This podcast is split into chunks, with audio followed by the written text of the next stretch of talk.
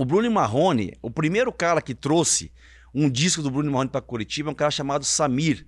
Samir Assad, que hoje, inclusive, Conheço. ele apresenta lá é, da- é, da Band e tudo mais, apresenta a Grande Band Samir. Eleitoral lá e o Cidades da Band. Abraço, Samir. E ele, na época, ele trabalhava, cara, como gerente de uma transportadora. Só que eu tô- falando isso aí em 1996, cara. Tá. Você tá entendendo? E ele foi na inauguração, cara, de uma filial em Goiânia. Ele voltou de lá com um disco na mão. Falou, cara, dá uma escutada nisso daqui. Veja o que, que você acha. Ouvi, Trouxe pra você. pra mim. Falei, cara, puta, é legal, mas. Falei, cara, mas é estranha a voz desses caras aí, diferente. Por quê? Porque nós não estávamos acostumados com aquele tipo de timbre. Ou era muito grave, que era Jean Giovanni, João Paulo Daniel vinha naquela linha, ou era o agudão. Chitão, Zezé. Ali ficava naquele meu tempo, aquela voz, aquele push. Pressão Um cara do- com muito. Aquela, uma voz bem hard mesmo, né, cara? Que não era comum no sertanejo. Falei, mas quem que são esses caras? Falou, cara, esses caras estão tão estourados lá no Goiás. Falei, cara, nunca ouvi falar.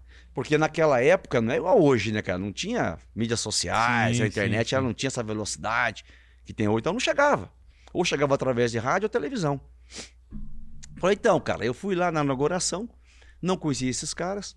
Falar, cara, esses caras estão estourados, tocaram na inauguração da, da, dessa transportadora. Mostrou, até- mostrou umas fotos, o Marrone, com umas chaves penduradas de carro pendurada, aquelas coisas totalmente estranhas, assim, sabe? aham. Mas os caras estourados lá.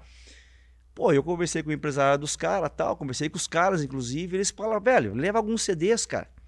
E apresenta lá nas rádios. Se rolar, a gente faz uma parceria comercial. Falei, o que, que você acha? Eu falei, cara, puta, velho, vou falar o que pra você? Falei, o que, que eu posso fazer? Eu posso, de repente, marcar uma reunião lá na clube, que na época nós tínhamos lá o Boninho da rádio, que era o Palito, Palito. aham. e vamos ver o que, que ele fala, velho. Então, beleza, então vamos, então vamos marcar. Aí marcamos, cara. Lembro até hoje. Eu sentado aqui na mesa, o Palito, onde você está. O Samir de pé, junto com outro cara que era, um- acho que era um comercial da, da rádio, que era conhecido dele também, atrás. Naquela época era tudo CD, né? Aquelas pilhas de CD em cima, do- tipo, em cima da mesa do Palito. O Palito pegou o CD, olhou, Bruno Marrone, abriu, tinha um som bem aqui atrás dele. Colocou o CD aqui no som e começou a ouvir. Ouviu uma, calado.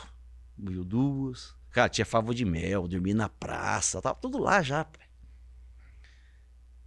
Calado. Ouviu todas as músicas no pedaço. Pegou, tirou o CD, colocou na caixa, fez bem assim, ó. Dupla que nem essa, só aqui tem 300.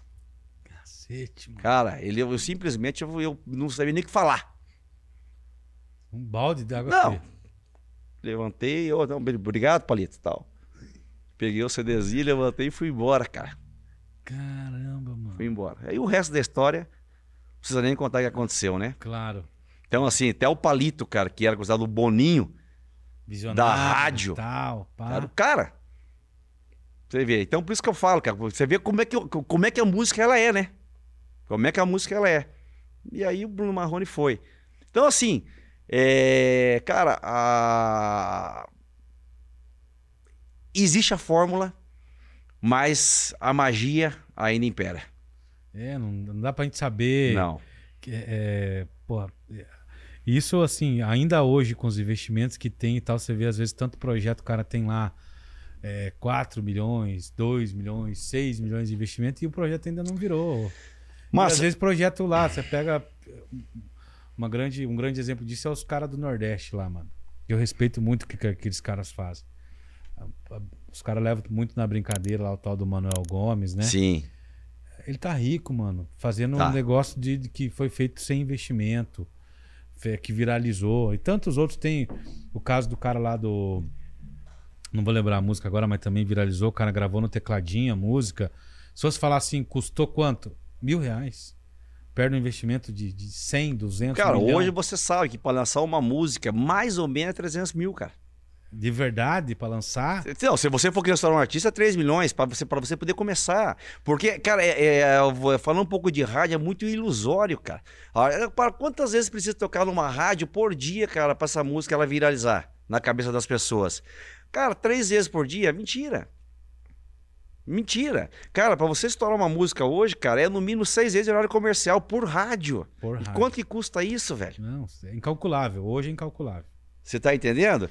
Então existe. O próprio, o próprio exemplo de que você falou, César, é que às vezes a qualidade é, é, ela, ela existe, o trabalho existe e tal, mas quando o povo não compra, aquela experiência que a gente teve junto no, num projeto que não precisa a gente citar nomes aqui, mas que um amigo nosso fez o, o aporte e passou de um milhão na época, Sim. na dupla. Você tava no projeto, eu tava no Eu projeto. já fiz alguns projetos já, cara, de gastar 2 milhões, cara. E não, e não, E não, virou. E não foi. E não virou. E às vezes a gente, assim, é, no caso, até tava conversando com, com ele outro dia e, e falei: você fez ali por amor, né? Porque não tem outra explicação. Porque assim, depois que passa de uns 300, 400, você vê que não tá indo, você só continua por amor. Sim. Porque é, naquela esperança do povo comprar o projeto. Cara, na De verdade. virar, de virar, de virar. E quando vê, foi um e-mail do bom. É, a verdade é a seguinte, né, cara? Quem lida com música é tudo meio louco, né? Só, não, não tem. Cara, e quem gasta é mais louco ainda, né? É, é. nós somos loucos, não tem como, cara. A pessoa que ela fala assim, ah, eu vou investir 3 milhões num artista porque eu acredito que isso vai acontecer. Não. O cara vai, o cara vai investir, o, ca- o- investidor, ele vai investir em outra coisa. O cara que é O cara que investe fato. na música é porque ele tem um sonho, junto com o artista, de que, que aquilo aconteça. Eu vi, Porque, uma, bicho- eu vi uma entrevista do Toninho. Toninho foi empresário da Marília, é, do Henrique Juliano e tal, do Cristiano na época. Foi o primeiro cara que acreditou no João Neto Frederico. Sócio lá da, da Workshow, tem a Duetos lá e tal. Conheço o Toninho tem muito tempo. E um cara que é uma referência também no, no mercado.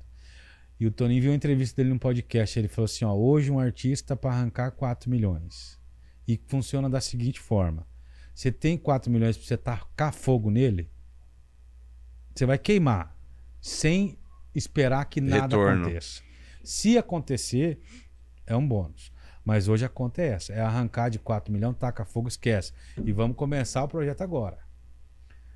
Porque você não tem garantia. É, é- é- vai de encontro aí que você está falando. O cara que é investidor, hoje ele tem 4 milhões, ele não vai botar no artista. Não vai. Porque a- qual é a garantia que ele tem que ele Zero, vai ganhar 8? nenhuma. Ele tem garantia nem que recupera o 4. Nenhuma. Quanto mais ganhar o dobro. Então, o cara realmente, para lidar com música, ele tem que ser meio louco. E pra investir tem que ser mais louco ainda, né?